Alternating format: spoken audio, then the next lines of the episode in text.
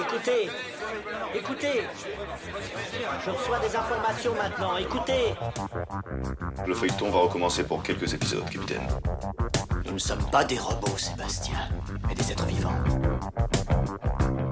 Voilà le pied d'Armstrong. Au centre et en bas de votre écran. Et il marche maintenant.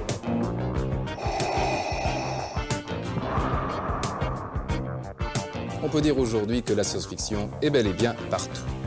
Tu veux dire qu'on est dans un programme informatique Est-ce vraiment si invraisemblable Si mes calculs sont exacts, attends-toi à voir quelque chose qui décoiffe. Bonjour à, à toutes et à tous, vous écoutez C'est plus que de la SF, le podcast hebdomadaire sur la science-fiction animée produit par l'œil de chéri. Aujourd'hui, nous allons décrypter le meilleur film de super-héros de l'année, quoique il y a débat, bande-annonce. Je m'appelle Miles Morales. J'habite à Brooklyn. Ici, je suis le seul et unique Spider-Man. Et franchement, ça se passe super bien. Oye, tu devais être là pour 17 heures. Ouais, oh, ça va. Ça va On te parle, ça va pas du tout. Du coup, t'es plutôt une vache ou un dalmatien? Je suis la tâche. C'est pas drôle. Non, fais pas ça. Miles a de très bonnes notes. 18 en sciences physiques. Ça, c'est mon fils. Et 12 en espagnol. Ouh, ouh là là Miles. Comment tu Oye, peux Mila, faire ça Mila, est-ce possible Oh, faut qu'il y aille. Au revoir. Ce garçon vous ment. Et je pense que vous le savez.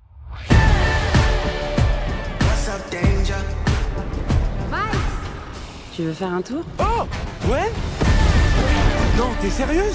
Il y a une équipe d'élite avec tous les meilleurs spider-héros C'est qui le nouveau? C'est incroyable Et c'est que le hall d'entrée. Miguel O'Hara. Il est à l'origine de tout ça. Comment on fait pour rejoindre la Spider Team? Tu ne pourras jamais en faire partie. Et surtout qu'on ne me parle pas de Doctor Strange ni du petit intello de Terre 19999 S'il te plaît, vas-y mollo avec le gamin. Il a eu un mentor épouvantable. Peter? Miles Mayday T'as un bébé? Eh ouais, j'ai un bébé. Je reprends la main. Être Spider-Man, c'est faire des sacrifices. Tu dois choisir entre sauver une personne et sauver tous les univers. Renvoie-moi chez moi. Non, je suis désolé. Mais je peux faire les deux Spider-Man réussit toujours Pas toujours. Et Oncle Ben Sans Oncle Ben, la plupart d'entre nous ne seraient pas ici. Tu ne pourras pas fuir éternellement Je refuse de perdre un autre ami. Miguel, c'est pas ce qui était prévu T'étais au courant? Tu ne te rends pas compte des conséquences Tout le monde n'arrête pas de me dire ce que je devrais faire. Moi, je veux écrire ma propre histoire. Alerte générale, arrêtez Spider-Man Toi? Non, à toi. Après le, triomphe critique mais aussi public de Spider-Man New Generation en 2018 qui fut récompensé aux Oscars, le studio Sony Pictures Animation revient avec Spider-Man Across the Spider-Verse, ce dessin animé co-réalisé par Cam Powers, Joaquim Dos Santos, Justine K. Thompson, vient tout juste de sortir au cinéma. Pour euh, décrypter ce film, nous retrouvons Jérôme Lachasse, journaliste chez BFM TV. Jérôme était venu nous parler d'Avatar 2 mais aussi de Don't Look Up. Il était aussi notre président du jury pour notre prix BD. Il a écrit un papier très intéressant sur le sujet. Pourquoi Spider-Man va une nouvelle fois révolutionner l'animation? C'était en 2022. Bienvenue sur euh, C'est plus que de la SF, Jérôme Lachasse. Merci. Alors, Jérôme Lachasse n'est- pas seul, il fallait un autre super-héros pour venir euh, parler du film. On a le plaisir de recevoir pour la première fois Philippe Gage du Point Pop. Philippe fait partie des gens qui nous ont formés à nos débuts. Il, il écrit les meilleurs articles du MOOC Dune et tout sur Dune. Il est spécialiste des super-héros. On est très heureux de l'avoir pour la première fois sur le podcast. Bienvenue, Philippe. Merci beaucoup euh, pour cette présentation vraiment très sympa. Et en plus, tu as prononcé mon nom un peu Gage. Voilà. Et tu avais exactement la voix de la voix off de Question pour un champion. c'est bon. hein. Voilà, c'est bon, hein, c'est bon à savoir. Alors, je vais vous donner euh, la, la parole. Qu'avez-vous pensé de cette suite? Attention, pas de spoilers, s'il vous plaît. Jérôme Lachasse va ouvrir le, le débat. tu t'y attendais pas. hein. Moi, je trouve le film euh, super. Je trouve le film vraiment très très beau visuellement. Euh, et ce que je trouve extraordinaire, c'est que euh, d'un point de vue purement visuel, et ce qui, est- ce qui est, vraiment fantastique, d'un point de vue purement visuel, dans un premier temps, c'est qu'ils sont allés beaucoup plus loin que le premier film, dans le sens où il y a beaucoup d'images qui sont encore plus radicales, beaucoup plus abstraites, euh, sachant que cette, cette, suite était quand même adressée à un public beaucoup plus large, qu'il fallait rameuter beaucoup plus du grand public autour de, cette, de, cette, franchise. Je trouve ça assez cool qu'ils aient pas euh, rogné sur l'aspect visuel qui faisait la, vraiment la réussite du premier film. Après, euh, d'un point de vue de l'histoire et du, du rythme, je pense que le film est légèrement trop long et souffre d'un truc qui est vraiment important à, à signaler, c'est que comme l'histoire en fait est en deux parties, ils ont une histoire en fait qui est pas qui est, qui est pas assez grande pour tenir en deux fois deux heures euh, écart. Et donc en fait il y a forcément au cours du film un, un, un problème de rythme. Euh, je pense notamment euh, quand il arrive à la partie euh, Mumbai, il y a un, là on sent ouais, il y a un petit, il y a un petit ventre mou à ce moment-là, et effectivement, le film a un manque de, un problème de rythme, et paradoxalement, ça, on s'en ressent ce, ce, problème de rythme dans les scènes d'action, où en fait, elles sont, il y a un côté un peu interminable par moment. Mais en fait, c'est là aussi où c'est encore paradoxal, c'est que ça, me, ça ne me dérange pas.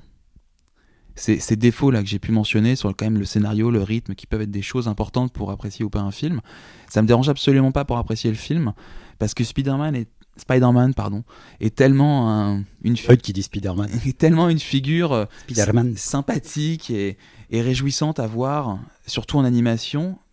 Il y a un tel plaisir à le voir s'animer que en fait le, les, les, les, les, les pétouilles qu'il y a dans le film me dérangent pas pour vraiment vraiment kiffer le film du début jusqu'à la fin. Donc c'est un des films de l'année hein. Philippe?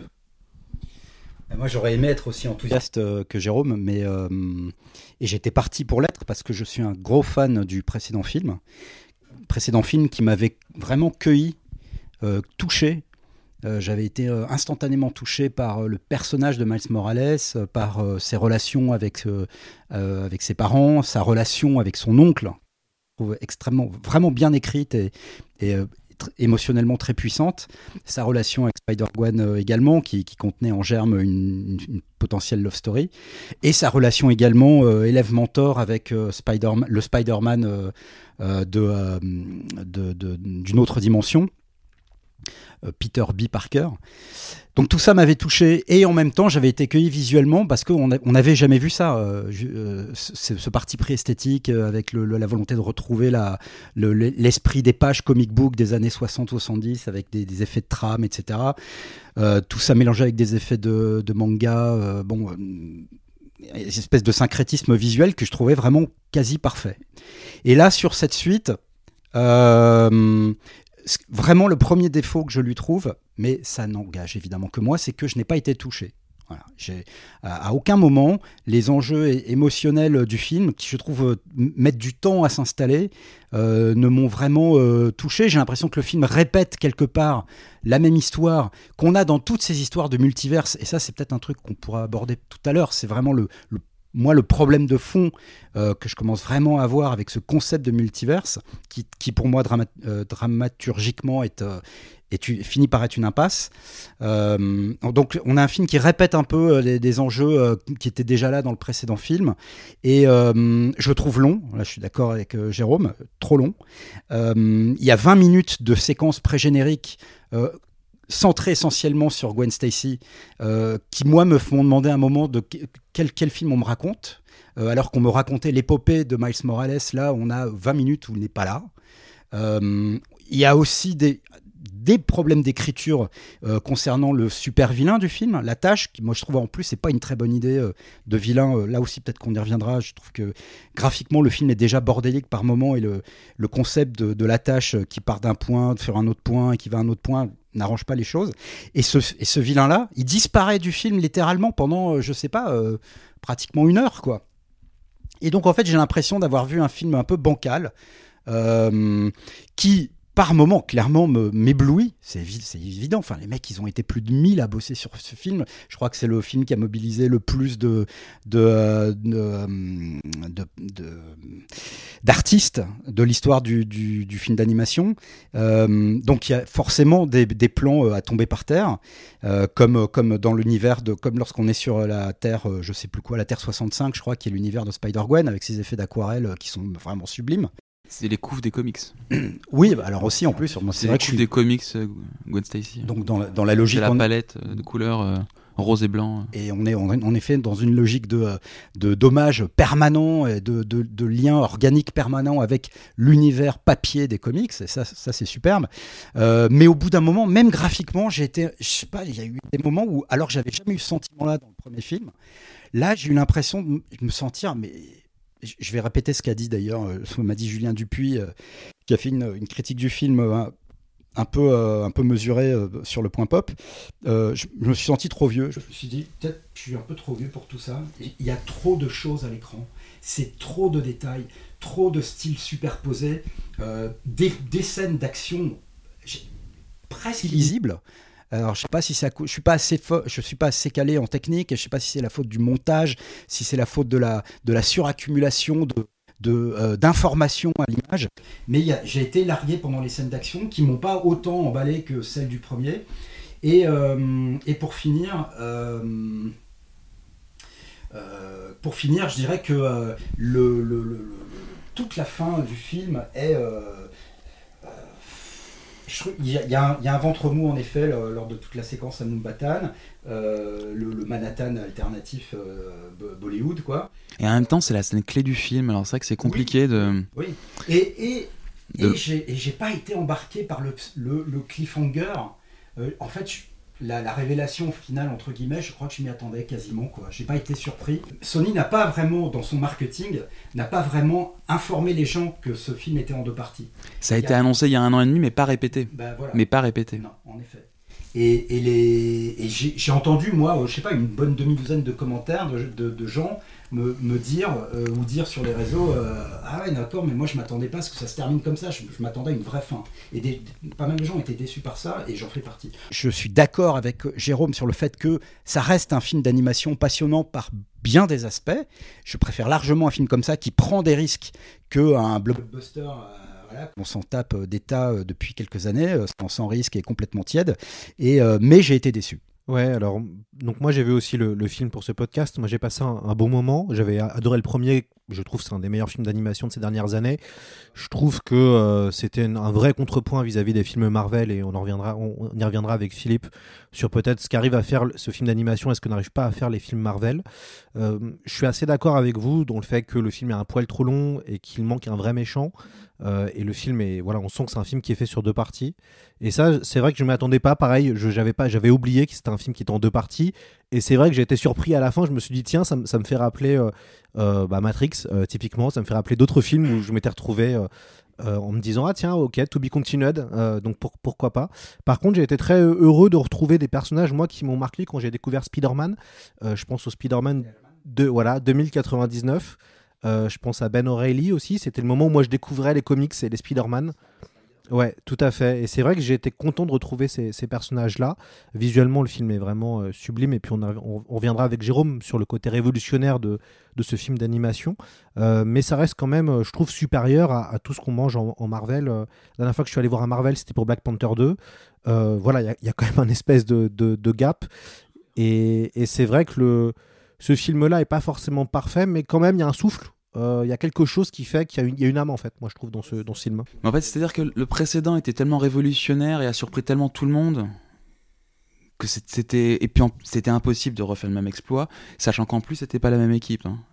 Faut, savoir quand même que les trois réalisateurs qui réalisent le nouveau film sont pas du tout les trois du précédent et que la dimension, la direction artistique du précédent était en partie euh, liée à une personnalité aussi géniale que, que compliquée, euh, Mielgo, euh, qui est un mec qui a eu un, Oscar euh, et qui a, euh, fait deux des meilleurs courts-métrages euh, de Love, Death and Robots sur Netflix, qui sont des courts-métrages quand même euh, un peu dérangeants aussi dans leur esthétique et un peu dans leur vision de la femme, mais qui restent quand même visuellement assez saisissants.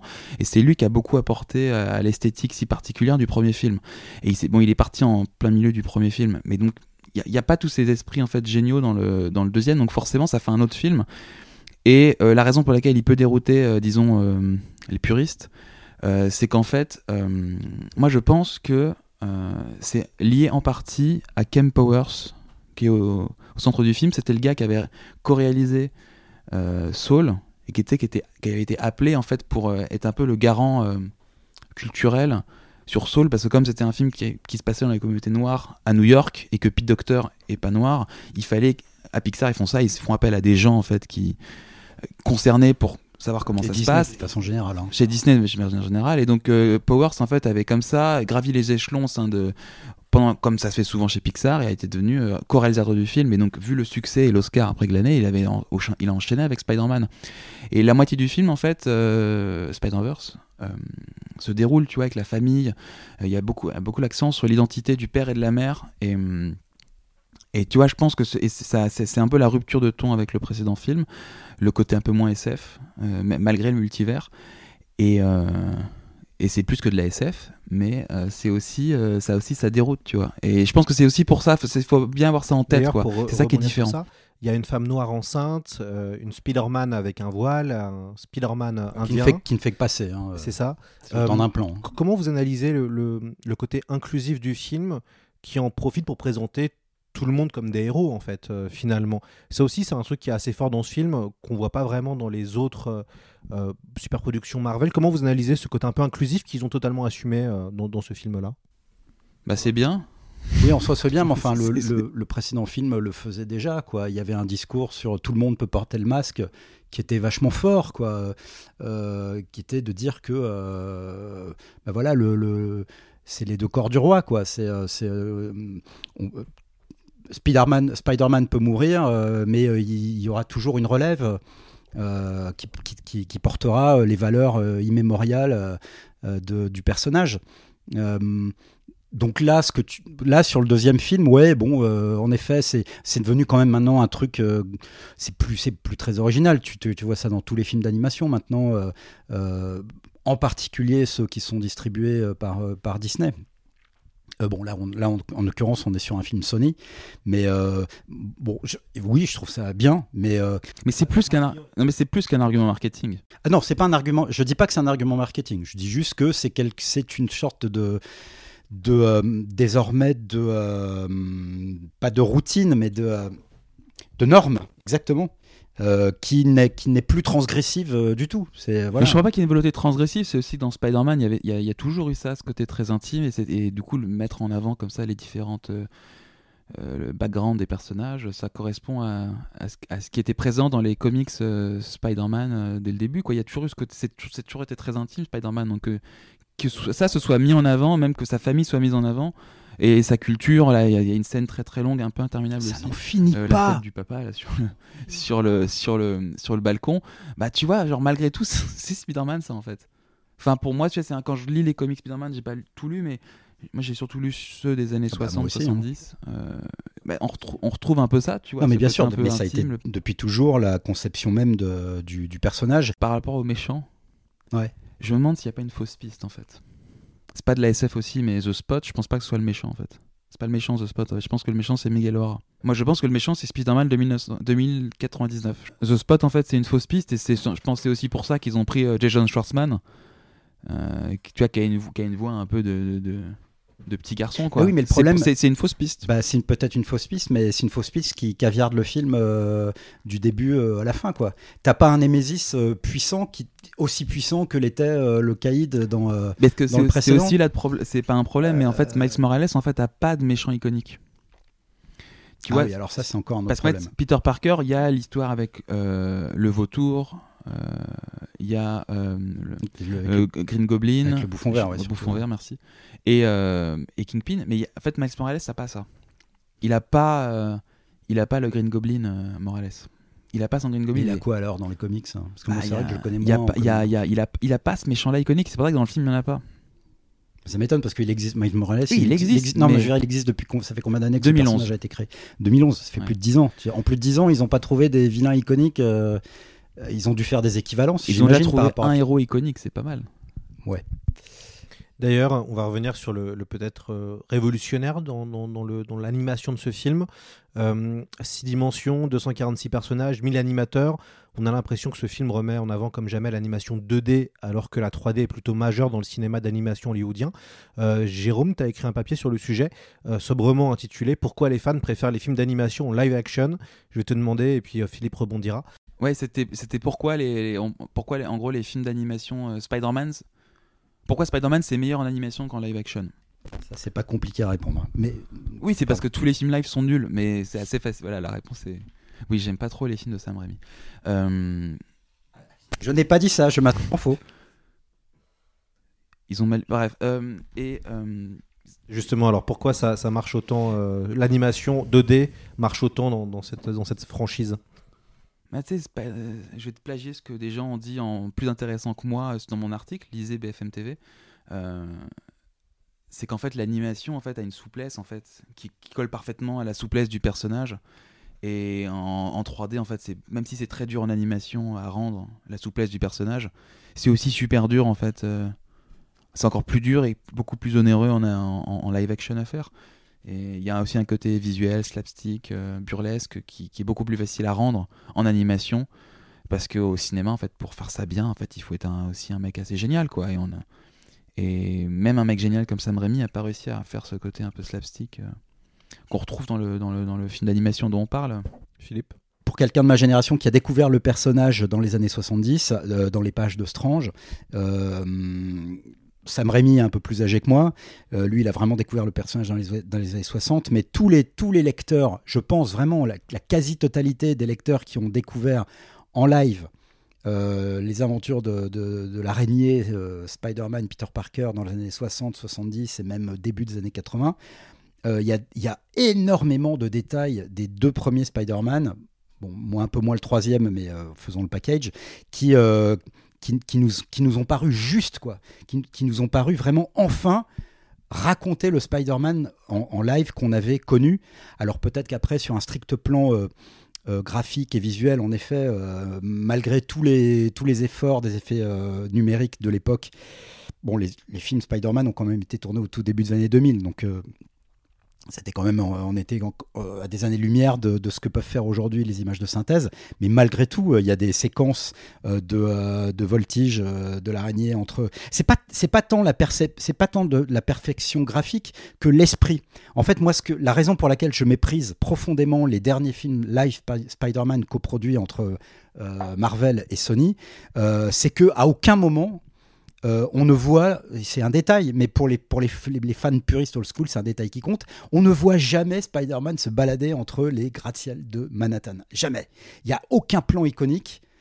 Euh, en trois films, Tom Watts a été infoutu de produire un vrai plan iconique. Bah, du- coup, tu vas aimer Spider-Verse parce qu'il y a que ça dans Spider-Verse. Dans le premier, ouais, le premier Spider-Verse, quand j'ai vu en 2018, j'étais là, enfin, enfin un film qui a à nouveau compris Mais dans, dans le- l'esprit du personnage, l'esprit graphique du personnage. Dans le nouveau aussi, là, parce que quand il va à l'école, il y, a- il y a tout ça. Bah non, j'ai trouvé ça plus saccadé. À plus... Nueva New York, il y a ouais, ça aussi. euh. Ouais, ouais, mais c'est. Je, je, je saurais pas, il faudrait que je revoie le film, mais le, j'ai le souvenir de plans plus, plus cut, plus rapides, où j'avais moins la- moins le- l'impression de profiter de l'évolution du personnage dans la jungle de béton euh, de New le, York. le premier était un film parfait. hein. Le Voilà. premier Spider-Verse, c'était parfait en fait. Il y avait un équilibre parfait. donc- C'est ça aussi. C'est, c'est, toi, c'est difficile de passer après la perfection. Quoi. Donc, euh, Merci d'avoir écouté hein, finalement.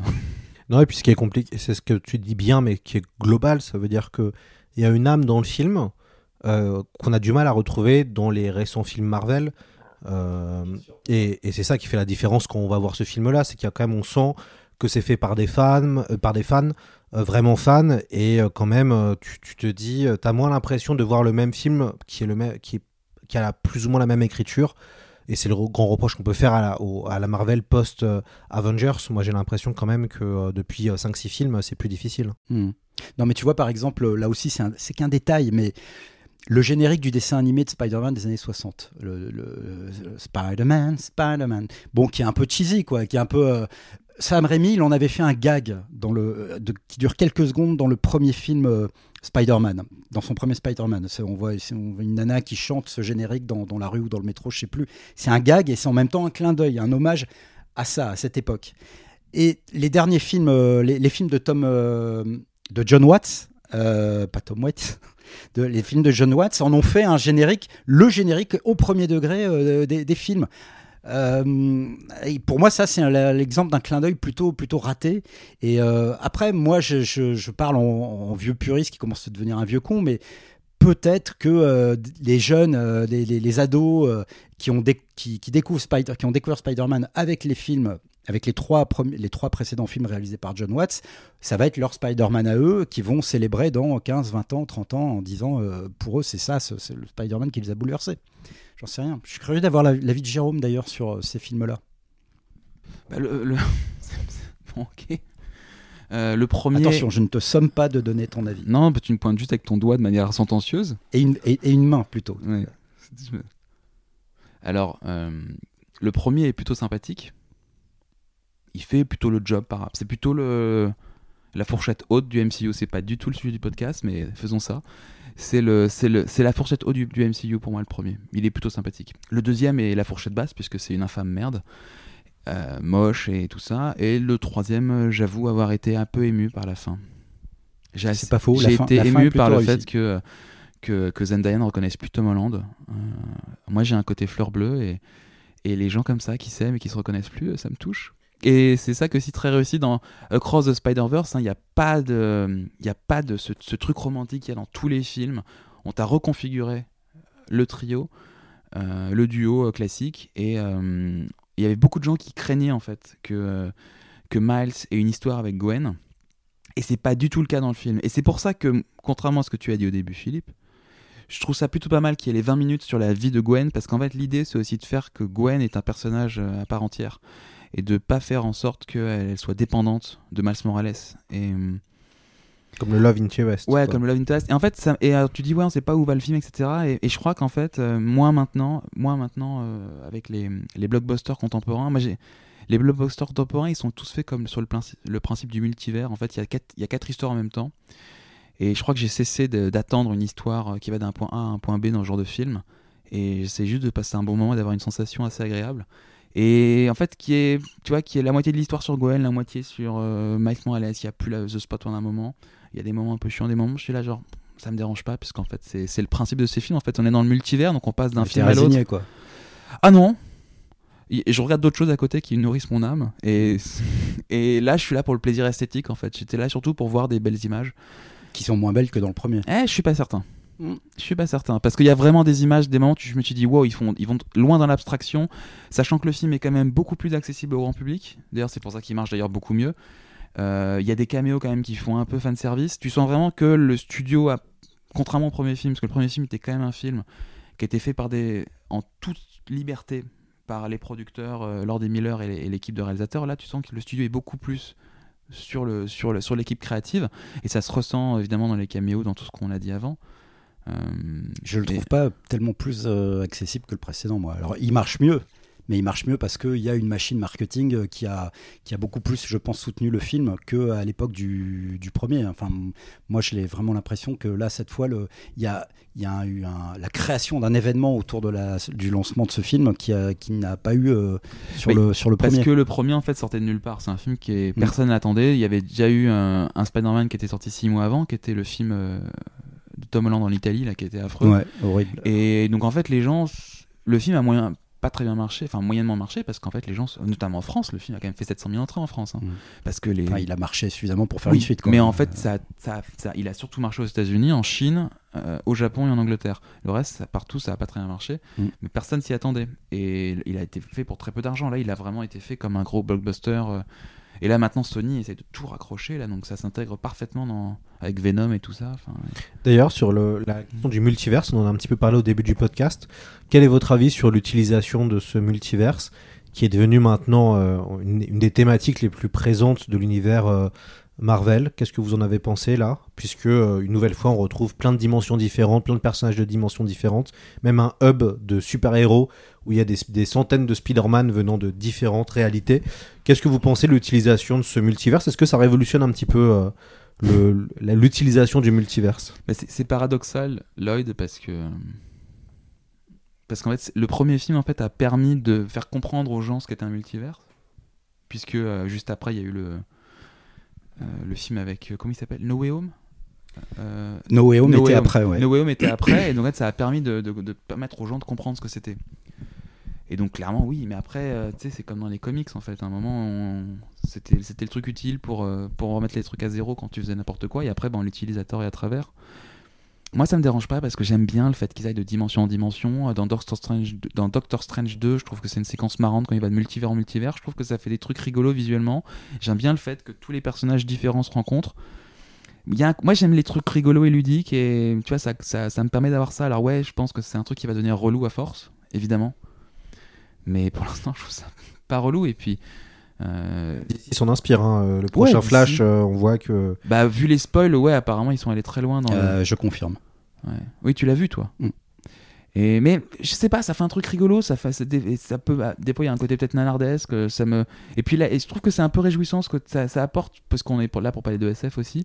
Je trouve que ça apporte un côté un peu rigolo à la SF, là où la SF est quand même souvent maintenant très, euh, un peu très pompière et très sérieuse, en, en tout cas au cinéma.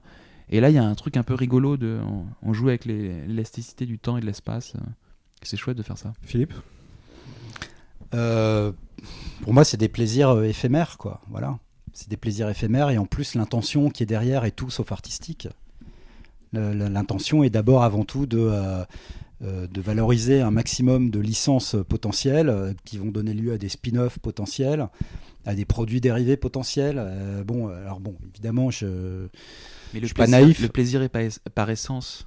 Euh, Euh, ah, C'est encore un autre débat très euh, philosophique, mais je- l'impasse, elle est déjà là en fait. Euh, bon, on va, on va faire encore combien de films comme ça avec le multiverse Là, je, je lis pas dans le mar de café, mais globalement, à chaque fois, le- l'enjeu est le même. Les personnages doivent faire en sorte que euh, euh, une anomalie qui s'est produite euh, et qui risque de détruire tout le multiverse. Il faut sauver le multiverse, il faut sauver la cohésion du multiverse. C'est la même chose, c'était le même enjeu. euh, c'est la même chose. euh, c'était la même chose dans le précédent film d'animation Spider-Man, c'était la même chose dans No Way Home, c'est la même chose. Doctor Strange. c'est la même chose dans Doctor Strange, ça, ça va être la même chose dans The Flash. Bon, voilà, au bout d'un moment, qu'est-ce l'ennui est là, quoi. Euh, et et c'est la même chose dans ce dernier euh, Across the Spider-Verse, même si il y a une connexion euh, avec un enjeu très intime euh, lié à la, euh, au père de, euh, euh, au père de, euh, de Miles Morales euh, qu'il s'agit de sauver. Mais, mais globalement, c'est la même chose, c'est le même outil Mais scénaristique. tu et- trouves pas ça intéressant, le, le fait qu'il relie le multivers avec le, le destin du héros et le, le destin de Spider-Man, Si, qui toujours fait- passer par, le même, par la même étape initiatique et Si, qui- si, si, C'était tout- pas mal cette idée-là si, quand même. Je veux idée. pas trop développer pour pas trop spoiler, mais c'était une bonne idée ça. Je suis d'accord, c'est plutôt une bonne idée. En fait, ce qui est marrant, c'est que c'est l'hi- c'est l'histoire d'un mec qui essaye de. euh, il fait tout pour échapper à son destin, tu vois, genre euh, à ce qu'on le contraint de faire. Or, le film lui-même, le deuxième volet, est quand même obligé de passer par toutes les, par toutes les cases. Euh, c'est marrant, quoi, ce, truc méta paradoxal. Le, film peut pas, peut pas est, est forcément lié à des contraintes de Sony qui, qui réfléchit à son univers sur des années et Morales lui veut sortir de ça. Et c'est marrant, c'est- et c'est- c'est- il y a aussi, tu vois, cette, euh, cette dichotomie, pour utiliser un mot pompeux, euh, qui, qui est intéressante dans le film. Euh, parce que tu vois, entre eux, il y a quand même deux trois caméos qui font très fan service pour faire réagir, pour faire des think pieces sur. quasiment que ça, du fan service film. Euh, Oui, mais il y avait déjà ça dans le précédent. Mais là, il y a quand même. Moi, je pense à deux caméos. C'est clairement des caméos faits pour qu'après il y ait des articles dans Variety ou Hollywood Reporter pour, qu'on- pour, que, pour, les, pour, que les, pour que ça devienne viral et qu'on en parle. et- Donc ça, et toi, il y a une sorte de, de schizophrénie dans le film. Oui, mais je trouve que à la limite sur le l'aspect intention de faire buzzer sur les réseaux sociaux Mm. et de créer du et créer de la mousse euh, autour du waouh, vous avez vu, ils ont fait ça. No, No Way Home a quelque part plié le game euh, avec euh, avec son l'événement de, de- de rassembler les trois. ouais, mais c'était rigolo de les voir tous les trois ensemble. Tu peux pas nier le fait que c'était marrant non, de les voir ensemble. chier. Bah, moi, j'ai eu le smile, ok. Et ben moi ça m'a fait chier, ok? Non, moi ça m'a emmerdé. Et Puis, enfin, tu- c'est en plus tu te demandes mais quel est l'enjeu dans No Way Home finalement? C'est quoi? C'est on veut on veut rendre les les, Tu dirais les que- méchants euh, moins méchants en fait pour. Enfin, Tu dirais qu'aujourd'hui, Spider-Man n'a plus de but au cinéma et dans la vie en général? Puisque s'il n'y a pas d'enjeu dans le nouveau film, s'il n'y a pas d'enjeu dans les anciens films euh, Tom Holland, là, dans le comic, Je il vient de se passer un truc. Ah, je lis plus les comics. Là, il s'est passé un euh, truc avec Spider-Man assez dramatique. Ouais. Oui, bon, bah, sur lequel ils reviendront dans six mois et donc dans un an, un truc comme ça. J'ai lu que Dan Slott allait euh, re- Oui. remettre euh, Ouais. le couvercle sur un super. Mais là, il vient de faire un truc qui fait vraiment crier les gens euh, autour de Il Spider-Man. faut que je vois ça. Mais, mais, mais juste, euh, non, je dis juste que le multiverse est une arme de destruction massive scén- scénaristique potentielle, avec laquelle les, les- ils ont ouvert la boîte de Pandore avec ça. C'était inévitable quelque part, euh, mais, euh, mais ce qui, pour, pour le, pour le prix d'un plaisir éphémère des foules et de, euh, de- du- de- d'un buzz démesuré sur les réseaux sociaux, et, euh, et voilà, le prix à payer risque d'être très cher dans, dans peu de films. Pour moi, là, Voilà, c'est avec kiff, des grosses impasses. On est, on est, c'était bien avec Doctor Strange et Spider-Verse, Across the Spider-Verse. C'était moins bien dans. Dans euh, c'était quoi les. euh, No Way Home et donc euh, Ant-Man 3. Euh, Je crois que Ant-Man 3, il y avait ça. Ouais, sans doute. enfin, je- pff, le- le film est déjà très très flou dans mon souvenir. Jérôme, est-ce que tu penses que le succès de ce Spider-Man peut relancer massivement le succès de l'animation euh, 2D Ce qui est, int- ce qui est important de dire, euh, c'est que évidemment, euh, le, le succès du film a popularisé ce mélange 3D 2D. euh, et après, tous les films qui ont suivi ont fait la même chose. On regarde euh, Chapeauté 2, ils ont changé la DA pour que le film soit euh, ait ce mélange-là. Euh, il me semble que Troll 3, dont quelques images vont être présentées à Annecy, euh, a adopté aussi ce style-là. Élémentaire de Pixar a aussi adapté ce style-là, alors que le réalisateur Peter Zone avait fait Arlo, euh, qui était un film très photoréaliste. Et clairement, ça, ça et le Tortue Ninja aussi évidemment, qui sort dans quelques semaines, a aussi ce style-là. Donc ça a montré en fait qu'on pouvait revenir à la 2D. Après, ce qui est important de dire, c'est que même si le film a popularisé cette technique-là, il y avait évidemment des gens qui le faisaient juste avant, euh, mais c'était un peu moins vu, euh, notamment en France. Mais il y a eu euh, il y, avait déjà des tentatives comme ça. Et, clairement, ça a donné envie aux gens de retourner à la 2D. euh, puisque là même Disney a fait un film, là, quelques images vont te montrer à Annecy, qui a, a ce rendu là aussi. Quand tu regardes euh, les, anthologies d'animation qu'on a sur Netflix ou Disney, que ce soit euh, euh, ouais, les Star Wars, Visions, les, les, les Love, Death and Robots, il y a de l'animation euh, 2D. Alors, ouais, mais est-ce que c'est que lié à Spider-Verse? Peut-être aussi que la, le succès mondial qu'il y a eu au cours des cinq dernières années des animés, notamment auprès du public américain, tu vois, est-ce que ça n'a pas joué aussi dans le, le- le fait de se dire, ah, on va mettre aussi de, de la 2D Il n'y a pas que Spider-Verse qui a, qui a son là-dedans, et tu as un succès de, euh, de l'attaque des titans ou de choses comme ça, en fait, a dû donner envie Merci aux gens, en fait, de. de, de, de- de- pas, pas- à montrer au studio qu'on pouvait quand même tenter de faire autre chose et que ça marchait en fait. Même, même, tu parlais de Netflix, mais les Mitchell qui étaient euh, Oui. qui sont produits par Lord des Miller et qui devaient sortir au cinéma par Sony, mais qui à cause de la pandémie est allé au sur Netflix. Bah pareil, c'est un film qui a énormément plu et qui a montré qu'on pouvait mêler euh, 2D et 3D. Et en parlant je- esprit d'escalier, euh, faut pas oublier que euh, en 2020 2020 je crois ou 2019 je sais plus faudrait vérifier les dates. Est-ce que c'est bref je crois que c'est 2019 il y a un film qui sort sur Netflix. C'est le premier film d'animation Netflix c'est Klaus. Et Klaus c'est un film qui mélange deux qui est en, en apparence c'est de la 2D mais ça intègre de la 3D de- dedans. Et c'est un film qui était en préparation depuis au moins 10-15 ans par un ancien euh, qui, avait, qui avait bossé sur Momoche et Méchant. Donc il y avait déjà en fait depuis déjà en, en- tu vois en, en germe depuis 10 au moins une décennie une volonté de mélanger les deux techniques. Je sais pas si ça répond à la question on a un peu dévié. Philippe, comment tu expliques le succès constant de Spider-Man à travers les décennies? Pourquoi ce personnage est-il toujours aussi populaire? Est-ce que c'est un gros loser? Ouais, pourquoi Et qu'on aime les losers? Non, bah. euh, bon, il y aura certainement une, euh, une étude euh, psychanalytique à faire euh, sur le sur l'impact à travers les décennies du, du personnage. Les enfants sont fascinés, mais vraiment par le par par son aspect déjà, par voilà, par ce costume si unique du héros avec ce rouge bleu, ses grands yeux en forme de hublot. Euh, et c'est voilà, recouvert de toile. euh, donc il y a vraiment une fascination euh, visuelle déjà instinctive quand on est gosse, quoi, sans, sans même savoir qui est Peter Parker, sans même savoir, voilà, juste le.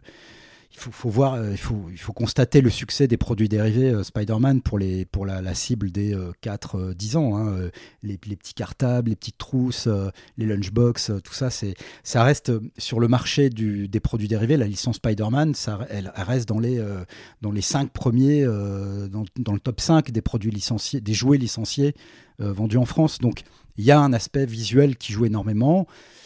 Il y a évidemment le coup de génie eu, euh, qu'ont eu Stanley et Steve Ditko euh, quand ils ont créé le personnage euh, en 1962, euh, d'en faire un, un- un- un jeune héros sac- sacri- sacrificiel, marqué tout de suite par, une tragédie dont il est le, le responsable, la, la- mort de son oncle, parce qu'il a refusé d'arrêter un, bandit, un, braqueur, qui après a tué son oncle. Et, et puis, euh, voilà, alors, j'ai. Et, ensuite, il y a eu une, exploitation continue du personnage. Il y a une histoire vraiment, il y a une love story vraiment particulière de la France avec le personnage aussi, euh, ne serait-ce que par, grâce à la régularité des publications Lug euh, tout au long des années 70 euh, et 80, euh, dont, Spider-Man était vraiment la, tête de proue. Il y a eu ce très grand succès. alors, ah bon, je n'ai pas du tout de chiffre d'audience en tête, mais je le sais, on le sait que c'était un très grand succès de, cette, de la série animée des années 60 qui a été tardivement euh, diffusée en France. euh, euh, je crois qu'à l'époque c'était sur TF1 et, moi je me rappelle quand j'étais gosse dans, ma cour d'école, on chantait l'araignée, l'araignée, euh, enfin le générique quoi. C'était vraiment un tube de cours de, cours d'école.